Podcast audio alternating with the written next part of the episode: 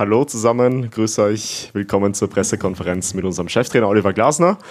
Vor dem Bundesliga-Heimspiel übermorgen am Samstag geht es weiter. Wir empfangen den FC Augsburg im ausverkauften Deutscher Bankpark.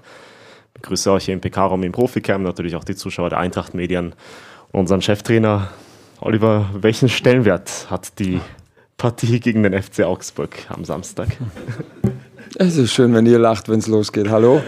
ähm, äh, ja, natürlich hat, die, hat, das Spiel einen sehr hohen Stellenwert. Ähm, Heimspiel ähm, und ja, nach einer noch langen Serie jetzt, wo wir nicht gewinnen konnten, ist ganz klar, dass wir jetzt äh, einen Heimsieg feiern wollen und ja, zu Hause und das bei allem, äh, was zuletzt nicht so gut gelaufen ist, äh, sind wir in der Bundesliga und im Pokal noch unbesiegt im Jahr 2023, äh, obwohl wir eben zuletzt dann zu viele Unentschieden hier geholt haben bei teilweise sehr überlegenen Spielen.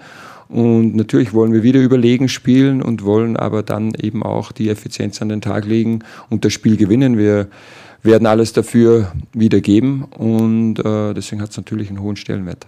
Wir waren gestern am Training dabei. Wie ist die Trainingswoche bis jetzt gelaufen? Prinzipiell ist die Trainingswoche gut verlaufen. Wir haben halt ein paar ähm, Themen, äh, vor allem verletzungsbedingt oder krankheitsbedingt, äh, die aber auch jetzt gegen Ende einer wieder mal langen Saison ähm, auch, denke ich, ganz normal sind. Äh, Randall musste am Dienstag noch pausieren, hat dann gestern einen Großteil vom Training mitgemacht, haben ihm heute aber wieder eine Pause gegeben, aber wird morgen wieder mit dabei sein, hat halt ein bisschen Probleme mit seinen Adduktoren.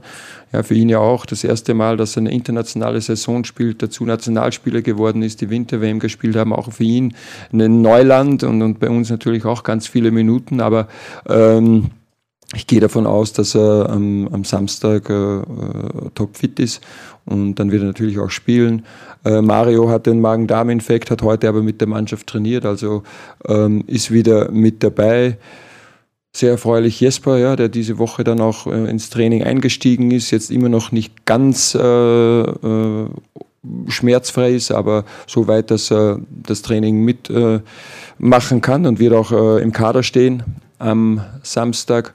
Also wie gesagt, ein bisschen so zweigeteilt. Das eine oder andere, äh, äh, den wir halt ein bisschen Pause geben mussten. Dafür kam der ein oder andere auch wieder zurück. Ähm, Evan ist noch nicht, ist noch kein Thema, ähm, hat bisher noch nicht trainiert, aber auch hier geht es in die richtige Richtung. Ich hoffe, dass es sich dann bis Mittwoch äh, in Stuttgart ausgeht.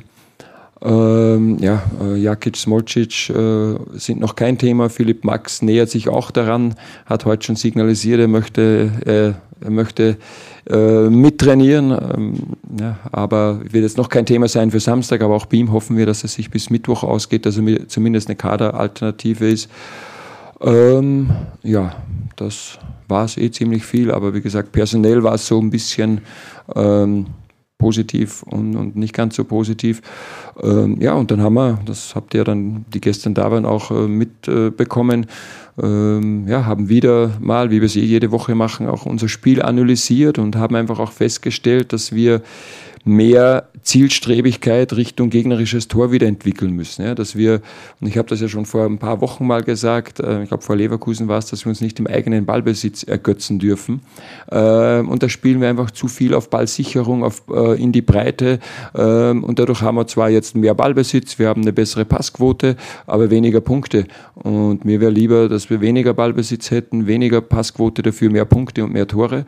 Und da bedarf es einfach auch mit mehr Risiko zum gegnerischen Tor zu spielen. Ja? Und dann kann natürlich mal so ein Schnittstellenpass ein Fehlpass sein. Ähm, aber wenn er ankommt, haben wir sofort torgefährliche Situationen. Und das war auch der Schwerpunkt diese Woche. Ähm, wieder schneller, zielstrebiger, konsequenter, geradliniger Richtung gegnerisches Tor zu spielen. Dankeschön, Oliver. Dann gehen wir in die Fragerunde starten mit Philipp Hofmeister vom Hessischen Rundfunk und gehen dann zu Ralf Weidbrecht von der FAZ. Herr Klassen, das waren jetzt gerade schon viele, viele Namen, viele Fakten, viele Insights. Ähm, was mich nochmal interessieren würde, jetzt in dieser Phase, wo es äh, Kritik gibt an den Ergebnissen der Mannschaft, an der Arbeit insgesamt, wo es einfach unruhig ist hier bei der Eintracht. Wie geht es Ihnen denn gerade als Mensch, also nicht als Trainer, sondern wie geht es Ihnen momentan? Ja, ich weiß nicht, ob meine grauen Haare mehr geworden sind, ähm, aber natürlich ist es jetzt eine Phase, ähm, wo du ja, wo es jetzt vielleicht so innerlich nicht so gut geht und mir geht es natürlich auch nicht so gut. Ich bin ja genauso unzufrieden und, und stehe auch äh, hier in der Verantwortung, das äh, mit meinem Team, äh, mit den Spielern wieder zu drehen. Und wir, auch ich kann von meiner Seite sagen, ähm, ich gebe jeden Tag alles, wie jeder hier, um, um diesen, diese Situation wieder zum Guten zu drehen. Ähm, und trotzdem ähm, versuche ich mich auch ein Stück weit unabhängig davon zu machen. Ich denke, ich habe die außer auf Mallorca die, die Auswüchse des, des Positiven nicht mitgemacht. Bis, äh, also ich habe mich ja nicht äh, wochenlang durch Frankfurt tragen lassen, weil wir Europa League-Sieger wurden.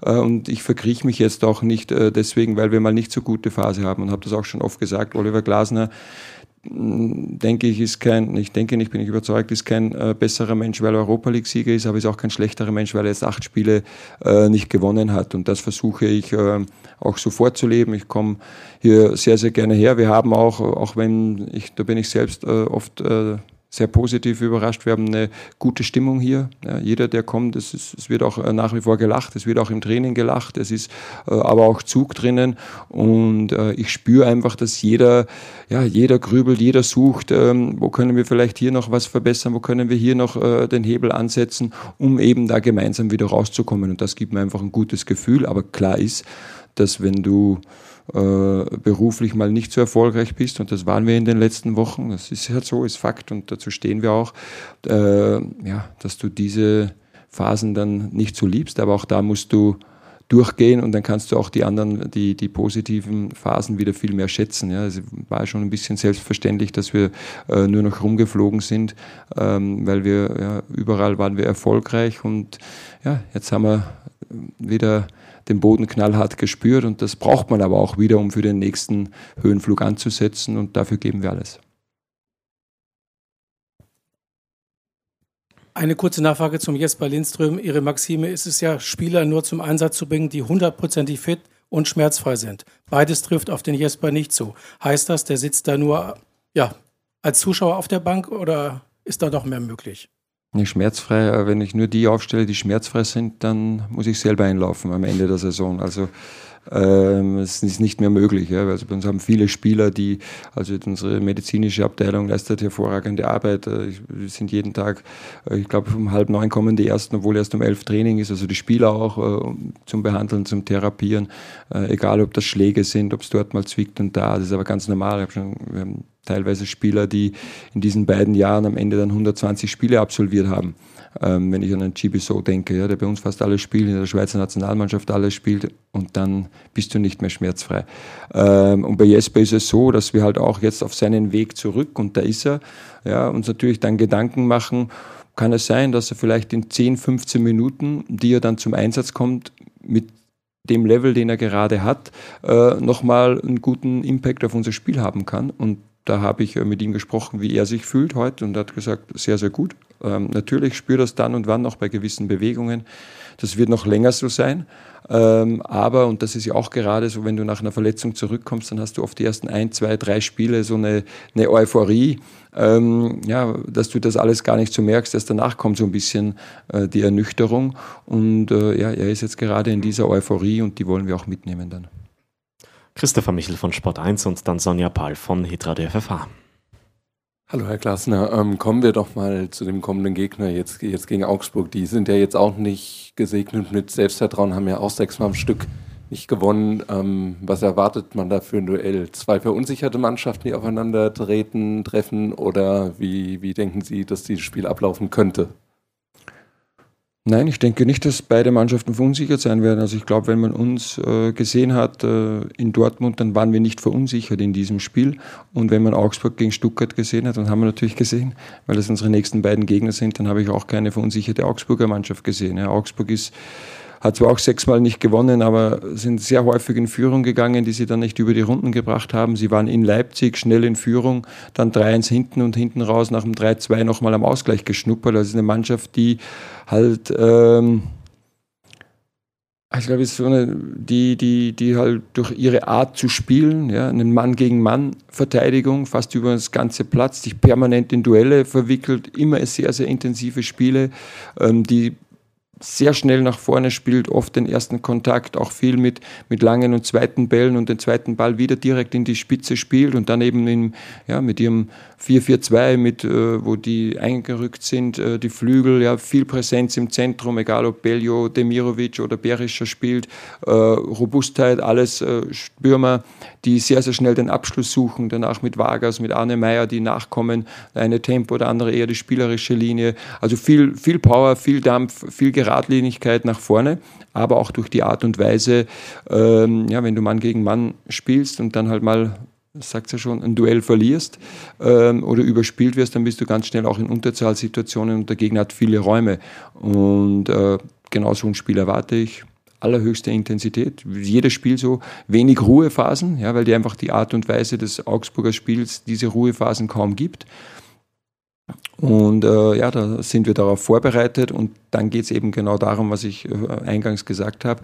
Schnell gerade sich nicht im eigenen 16er zu lang aufhalten, dieses hohe Pressing, sondern einfach dann sich schnell aus dem Druck zu befreien und die Räume, die du dann hast, äh, äh, dann schnell zu bespielen, schnell zu attackieren und hier auch mal in Kauf zu nehmen, vielleicht den einen oder anderen Fehlpass zu spielen, mit der Chance aber in sehr torgefährliche Situationen zu kommen. Sonja Ball. Ja, äh, Markus Grösche hat ja jetzt im Vorfeld auch gesagt, er legt die Marschroute an. Alle fünf Bundesligaspiele bitte sollen gewonnen werden. Ähm, wie empfinden Sie das? Wie empfindet vielleicht auch die Mannschaft das? Ist das so eine Art Druck aufbauen oder soll das, äh, kommt das bei euch vielleicht auch an als so ein Wachrüttler, dass jetzt muss es auch wirklich mal funktionieren? Nicht nur immer die guten Chancen haben, sondern auch wirklich mal klappen. Ja, das ist ja nichts Neues. Äh, sage hier jedes Mal, wir gehen ins Spiel, um es zu gewinnen. Äh, und das werden wir in jedem Einzelnen machen, egal wie unsere Situation ist, weil wir äh, Sportsmänner sind, Wettkämpfer sind, die ins Spiel gehen, um es zu gewinnen. Und deswegen ist ja völlig klar, dass wir, dass das unsere Marschroute ist. Das überrascht uns jetzt nicht, das setzt uns nicht zusätzlich unter Druck, sondern ähm, so gehen wir es an. Ob es uns gelingt, das müssen wir äh, erst äh, zeigen. Das müssen wir dann am Platz beweisen. Aber die Marschroute, die ist seit dem ersten Spiel, seit ich hier bin, klar. Wir wollen jedes Spiel gewinnen. Ähm, ja, gelungen ist es uns leider nicht.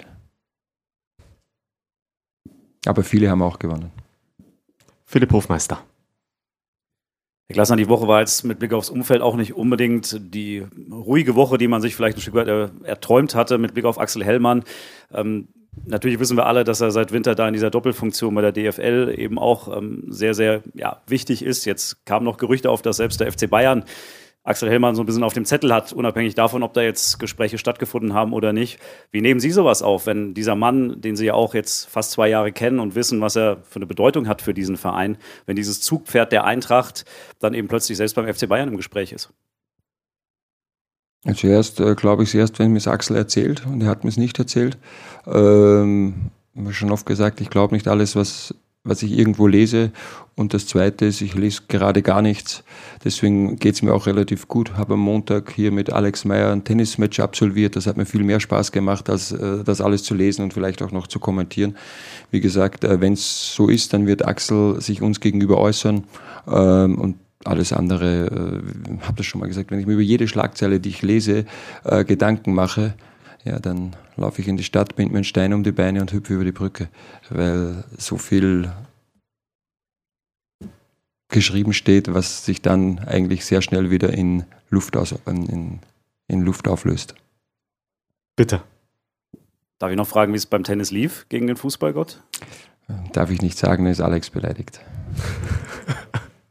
dann ist auch klar, wie es ausgegangen ist. Nein, nein, wir sind noch nicht fertig. Wir mussten dann abbrechen, weil die, die Zeit war rum. Wir haben es noch nicht ganz zu Ende gespielt mit leichten Vorteilen für Oliver Glasner. Christopher Michel. Glasner in der, in der Bundesliga-Rückrunde jetzt äh, gelingt bei Mario Götze. Er, er arbeitet immer noch viel. Ich habe gesehen, hat immer noch mit Abstand die meisten intensiven Läufe der Liga, ist, ist laufstark, aber, aber vorne, wie jetzt auch gegen Dortmund, die Chancen gehen einfach nicht rein, die Vorlagen gelingen nicht. Wie geht es ihm denn damit momentan? Hatten Sie da, haben Sie da mal in ihn reingehorcht und ähm, wie wichtig wird er jetzt auch nochmal für diesen Endspurt? Er hat Magen-Darm bekommen. Ähm, weiß nicht, ob es äh, zusammenhängt, aber ähm, auch da, ich denke, müsste man mal ein bisschen tiefer in die, in die Materie gehen. Ähm, wenn man Marios Spiel einfach sieht, dann hat er im Herbst, der, wo wir einfach überragend gespielt haben, zwei Tore und zwei Assists in der Bundesliga. Ähm, aber er hat ganz, ganz viele Angriffe mit eingeleitet und woraus dann gefährliche Situationen entstanden sind. Aber die, die dann gescored haben, waren die anderen Spieler. Ja, und diese anderen Scorer sind uns halt jetzt in der Rückrunde äh, zum einen mit Jesper und mit Daichi einfach weggebrochen aus unterschiedlichen Gründen.